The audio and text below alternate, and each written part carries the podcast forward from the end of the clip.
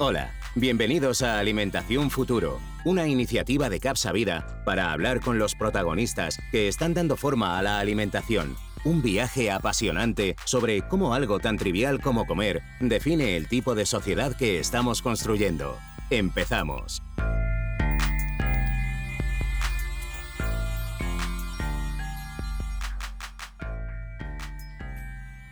Hola, bienvenidos a una nueva entrega de nuestro podcast. En el capítulo de hoy voy a presentaros a nuestro invitado con algunas de sus cifras más representativas. 5.200.000 euros recaudados en campañas crowdfunding en, las que ha colaborado, 60 cursos y 574 clases, 573 artículos y 362 tutoriales, 570 vídeos y 3 libros. Casi nada. Él es Valentí Aconcia y como veis es un contrastado experto en esta disciplina, crowdfunding, la cual consideramos que es una herramienta a destacar en cómo los proyectos pueden usarla y ayudarse de ella para alcanzar un marketing más responsable, metiendo al consumidor en la decisión de si un producto, servicio, tecnología o lo que sea debe ser comercializada o no, alcanzando nuevas cotas de transparencia, de coherencia y colaboración. Valentí, ¿cómo estás? Muy buenos días. Muy buenas, pues encantado de estar aquí en vuestro podcast, con ganas de compartir con la audiencia todo lo que, todo lo que surja y sobre todo de dar, como bien decías en la intro, una visión del crowdfunding mucho más allá del pido dinero, que es un poco lo que la gente tiene en la cabeza, para que descubran que es una herramienta muy versátil y, e interesante, vamos, en estos tiempos que corren y, y todo el siglo XXI que tenemos por delante, vaya. Fenomenal, Valentí. Pues mira, precisamente en nuestra iniciativa está este gran objetivo que conocerás, ¿no? De visibilizar este movimiento a favor de una alimentación con propósito. Entonces, yo creo que, Valentí, la, primera pregunta que, te quería hacer es, ¿cómo crees desde el punto de vista del consumidor, ese consumidor ya concienciado, ¿no? que busca algo más, que busca apoyar una alimentación pues, saludable, sostenible, eh, y busca construir esa alimentación del futuro, ¿cómo crees que puede valerse el crowdfunding como un ese canal de búsqueda, de construcción del tipo de consumo que quiere construir?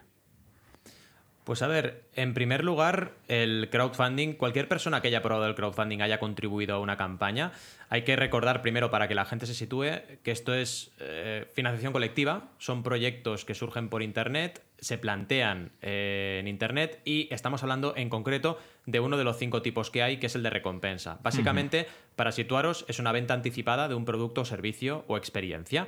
La gente que hace compra anticipadamente ese producto, servicio o experiencia y con ese dinero se produce. De forma que estamos consumiendo anticipadamente.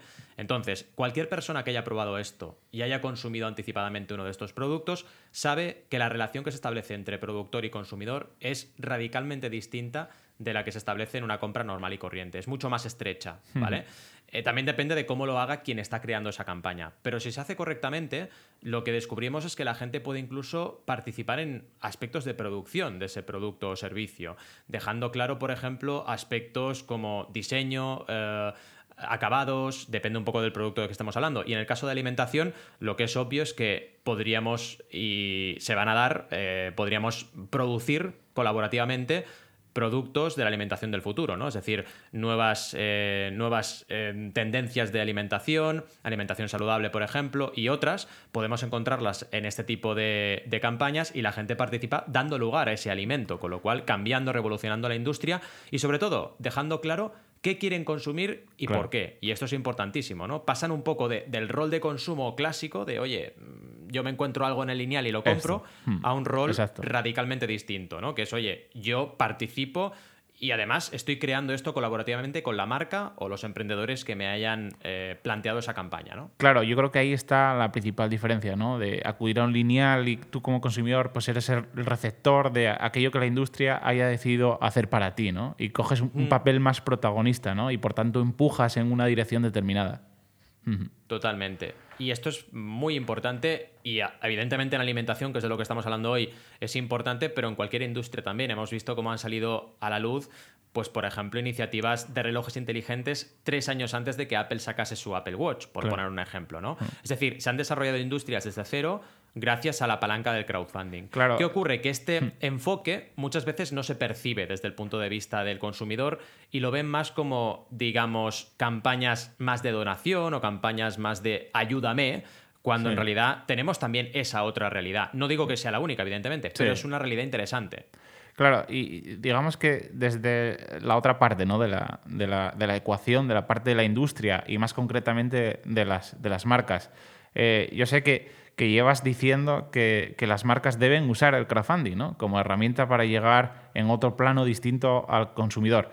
A, a fin de dejar, como nosotros también a veces decimos, eh, en, en, modo de WhatsApp, de hacer perfectos productos que nadie quiere. ¿no? Eh, ¿Te mantienes mm. en este postulado? Totalmente. De hecho, la realidad del crowdfunding hoy en día cada vez es más la que comentábamos y llevo comentando años. Es decir, cada vez más marcas recurren al crowdfunding y de hecho algo que se está notando un montón en los últimos meses es que Kickstarter, la plataforma de referencia a nivel de número de proyectos lanzados, pensemos que llevan medio millón de proyectos lanzados, que es una auténtica barbaridad, pues sí. está viendo cada vez más como marcas, a veces son marcas emprendedoras que llevan pocos años, a veces son marcas instauradas que llevan decenas de años en el mercado, pues lanzan sus productos a través de crowdfunding. Y esto lo vamos a ir encontrando. ¿Qué ocurre? En la otra cara de la moneda, mucha gente defensora del crowdfunding en sus inicios, ¿no? Hmm. Que era más bohemio, por así decirlo, sí. un crowdfunding más de emprendedores y creadores independientes, dicen que esto como que mancha el crowdfunding, ¿no? Yeah. Cuando en realidad, si tú miras un poco con perspectiva, está ocurriendo en el crowdfunding lo mismo que en todas partes. Es decir, redes sociales, ¿cómo empezaron? Pues realmente como un reto al statu quo, ¿no? Algo hmm. como completamente diferente, súper independiente. ¿Y ahora qué son? Pues una herramienta más del sistema, ¿no? Claro. Y ocurre lo mismo con el crowdfunding como ha ocurrido con Internet en general, porque cuando empezó Internet, y todos los que hemos visto nacer Internet, pues lo sabemos, era muy, era muy independiente, era muy indie Internet al principio, ¿no? Todo era, todo era texto, todo eran blogs que tenían mucha audiencia porque había poca gente en Internet, etcétera, ¿no? Hmm. ¿Cómo ha cambiado todo desde entonces? Pues ocurre exactamente igual en el crowdfunding.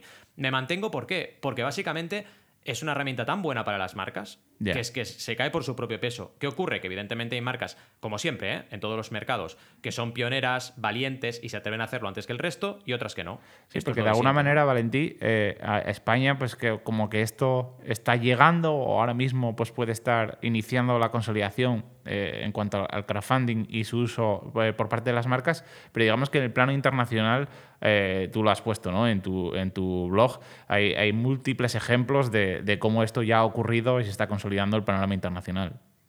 Totalmente, es constante, ¿eh? O sea, realmente quien no lo quiera ver, no lo ve, pero tú te vas a Kickstarter y cada mes tienes marcas con bastante trayectoria lanzando campañas. Luego tienes creadores independientes, ¿eh? como siempre ha sido, claro. pero cada vez hay más marcas y además marcas que van no solo con una campaña, mmm, digamos, boca oreja, sino que van también con anuncios y que te están escalando las campañas hasta millones de dólares a veces de recaudación, ¿no? No siempre, pero muchas veces. ¿Por qué? Porque tienen recursos para poder generar visitas en las campañas y recaudar más dinero.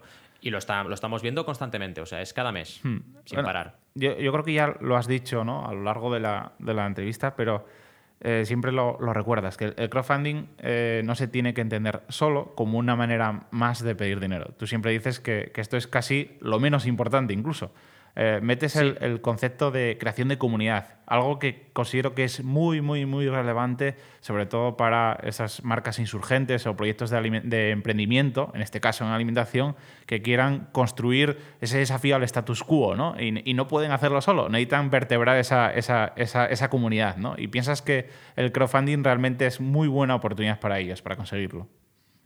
Totalmente. Yo lo defino como marketing de comunidades, el crowdfunding, mm. porque la comunidad que es una de las cuatro Cs del crowdfunding que defino en uno de mis libros, en las 20 reglas de oro, básicamente tiene que estar ahí siempre. De hecho, está desde la génesis misma del crowdfunding. Empezó con artistas que lo que querían era pues, lanzar su disco o hacer su gira. Y los artistas, sobre todo en el mundo musical, siempre tienen fans, ¿no? Entonces la comunidad debe estar ahí. ¿Qué ocurre? ¿Cuál es el gran problema cuando te encuentras con un proyecto emprendedor que todavía no tiene comunidad, que no tiene base de datos creada, que acaba de empezar. Ahí lo que tienes que dedicar es, sobre todo, tiempo y también a veces algo de dinero en desarrollar esa comunidad incipiente. Y a partir de ahí, ¿qué ocurre? Cada nueva campaña que haces, la comunidad crece. Y esto es importantísimo porque ¿cuántas veces nos hemos encontrado con proyectos muy buenos que al no tener comunidad, no saber usar las redes sociales, no saber plantear ese eje, pues se han quedado en el, solo en una idea, ¿no? Pues el crowdfunding permite desarrollar esa comunidad. No es fácil, pero es una herramienta muy útil para ello. Está claro. Oye, Valentín, la, la actualidad lógicamente manda, ¿no? Y, y, y, y, lógicamente estamos pasando, no, no es tiempos de post-COVID, porque nadie nos puede asegurar que, que ahora lo sea, ¿no? Mm. El COVID sigue siendo algo muy presente, pero al menos sí que estamos pasando los tiempos post-gran cuarentena, ¿no? Eh, y, yo creo que esto de alguna manera nos abre un periodo de crisis sanitaria, económica, más o menos cierta, veremos la, profundidad.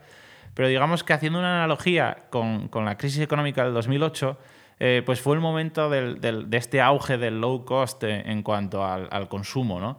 Entonces, eh, tú que estás todo el día en la tendencia, viendo lo que los consumidores están demandando, quizás anticipadamente a lo que luego vamos a ver en retail o en otros canales, ¿piensas que esta crisis, la del 2020, por desgracia, que la recordaremos así, será eh, una continuación de low cost o, sin embargo, el auge del consumo responsable, ¿no? donde, donde decimos, bueno, tenemos que ajustarnos el cinturón, estamos en crisis económica, pero de alguna manera hemos aprendido que el consumo eh, tiene que ser responsable y, esos productos que consumimos forman parte de cómo vamos a salir de esta. Pues indudablemente estoy con, contigo con ese apunte de que el consumo responsable va a ser una, una premisa, más que nada porque no nos va solamente la crisis económica, es que nos va nuestra supervivencia como civilización. Yo mm. soy así de radical. Muchas veces hablamos de se acaba el mundo, pero en realidad el mundo seguirá rodando. Lo que nos va a ocurrir es que nosotros nos vamos a acabar, si no seguimos eh, por el camino adecuado, ¿no? Y, y por ese motivo, eh, creo que el crowdfunding está aquí para quedarse ahora más que nunca. De hecho, si tú miras ahora lo que ha ocurrido en las principales plataformas del mundo, de España y del mundo, en Kickstarter ahora volvemos a estar en 3.200 proyectos activos este mes y en Berkami estamos en 162, la cual cosa es incluso un poquito más que la media antes de coronavirus. ¿Qué ha ah. ocurrido? Con la crisis del COVID-19 hemos tenido una bajada de proyectos inicial porque la gente tenía miedo de lanzar su proyecto, básicamente. Decían, hey, incertidumbre, no lanzo. Pero ahora está ocurriendo precisamente lo contrario, o sea, están saliendo más proyectos, porque al final la gente es consciente que tiene que lanzar su proyecto y, evidentemente, si nos bajamos a nivel de detalle de proyectos, los proyectos que tienen una razón de ser, que son, por ejemplo, ahora mm, saco un tema a, colación, ¿no?